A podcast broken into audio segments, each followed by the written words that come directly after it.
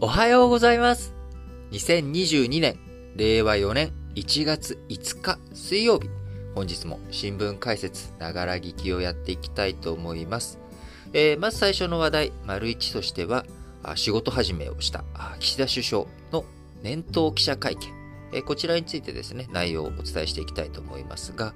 えー毎年1月4日にですね、えー日本の総理大臣というのは通例として、えー伊勢神宮に参拝する。えーこちらがね、仕事始めになり、まあ、その後、年頭の年の初めのね記者会見をするということが通例、恒例となっております。えー伊勢神宮、まあ、伊勢神宮と我々呼び名を表しておりますけれども、え、もともと神宮、神様の宮といったら、あそれはあ天照大神のいらっしゃる、えー神宮を指すということで、えー普通何もこう国名とかね、地方名である伊勢とかね、そういったものをつけなくて神宮といえば、あ天照大神を祀っている伊勢にある、神宮ということを指すわけですが、えーこちら、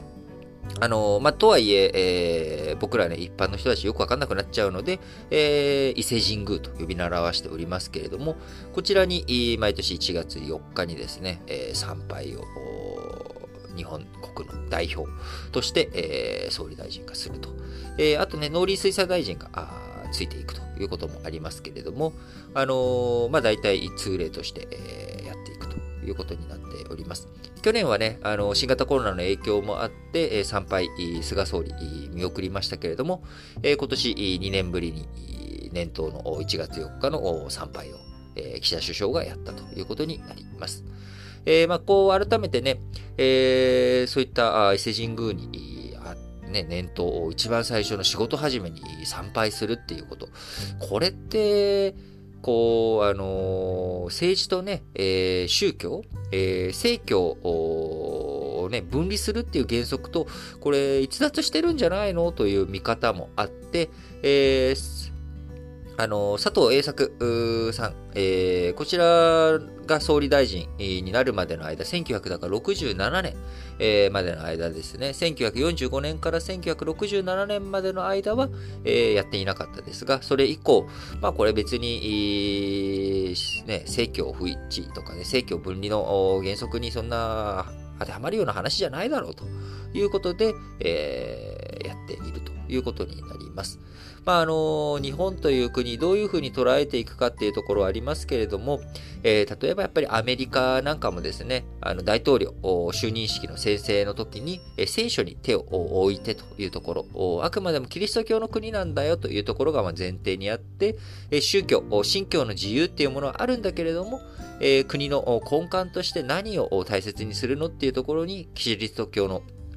観点、キリスト教の考え方っていうものがベースにあるんだよと。で我々日本国としてもですね、えーどういうふうに宗教観を持っているのかって言ったら、やっぱりみんな、どの神様も仲良く和を持ってたっとしてなそうよというところ、これがま最大のポイントに僕自身なってくると思っています。えーだからキリストの様もですね、えー生まれたクリスマスも祝おうよとか、あキリスト教の話であるバレンタインデーとかね、みんなで楽しもうよと。えーいろんなお祭り、お祭りごとはたくさんあったっていいじゃないかという、まあ、こんなあ信教の、ね、自由があるのが、まあ、日本という国だと僕は思っておりますけれども、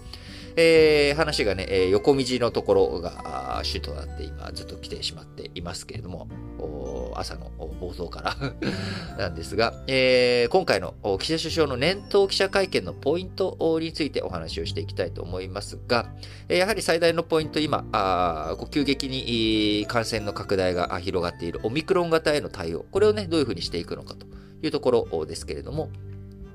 え今回1月4日の首相記者会見、え年頭の記者会見のポイントとしては、ま、感染が急拡大している地域では、えー陽性者全員を入院するっていうことについてはちょっと見直そうかというタイミングになってきています。えー感染者、あね、えー全員入院させなくても、こ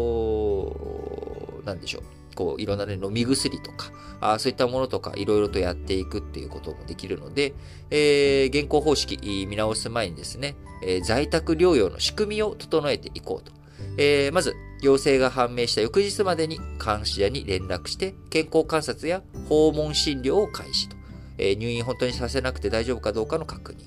で療養開始の翌日までに血中酸素濃度を測るパルス、えー、オキシメーターこれをね届けてで死んだ翌日までに飲み薬を投与するという体制を構築していこうということで、やっぱりポイントになってくるのはね、え新しく承認していった飲み薬。これをどういうふうに使っていくのか。えそしてファイザー製の飲み薬も2月に実用化させていくということで、えー、まあやっぱり、インフルエンザのように、タミフル飲めばなんとかなるっていうようなね、状態に持っていけるかどうか。で、もちろん、重症して、重症化してしまった人とかについては速やかに入院して、手厚い看護、医療を施していくということ。こちらがね、ポイントになってくるというところだと思います。え、また、合わせて3回目のワクチン接種。こちらをね、しっかりと前倒ししていきながら、医療従事者、高齢者、3100万人以外にも、えー、どんどん広げていこうということになっていきますが、あの、まあ、このあたりについてね、しっかりとやっていくっていうことを改めて、えー、首相、え、今回の年頭記者会見で、え、発表したということになっております。えー、オミクロン型急学体を踏まえてですね、えー、1月17日に通常国会、えー、招集する方針で今、岸田内閣あるわけですけれども、1月17日まで、えー、残り2週間の間にですね、海外、国外にね、訪問して、各国といろいろと首脳会談やったりとか、外交を深めていこうっていうことを目論んで考えていたわけですけれども、こちら、新型コロナウイルス対策に万全を期すため、通常国会前の外遊は行わないこととしたということも、岸田文雄首相合わせて、えー、発言、え、発表しております。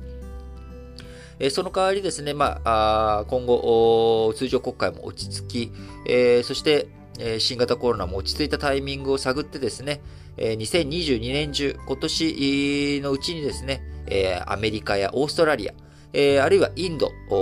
などとね、一緒に話をしていこうということで、えー、去年、えー、クワッドという枠組み、菅政権の中で生まれましたけれども、えー、アメリカ、日本、えー、オーストラリア、インド、えー、この4カ国の結束を強めていくためにも、えー、今年対面での首脳会談の、えー、首相、首脳会談をね、インド、オーストラリア、アメリカの3カ国とはできるようにしっかりと頑張っていきたいということを述べております。えー、また、えー、ちょっと先の話になっちゃうんですけれども、来年、2023年にはですね、あのー、G7、え、7カ国首脳会議、主要7カ国首脳首脳会議について、日本が幹事国、ホスト国になるということになりますので、まあ、一体じゃあ来年の G7、サミット場所どこでやるんだということ、こちらについてね、検討を進めていこうということで、え、2022年、2023年の外交についてもいろいろとスタートが、してきているということになります。その他、岸田文雄首相、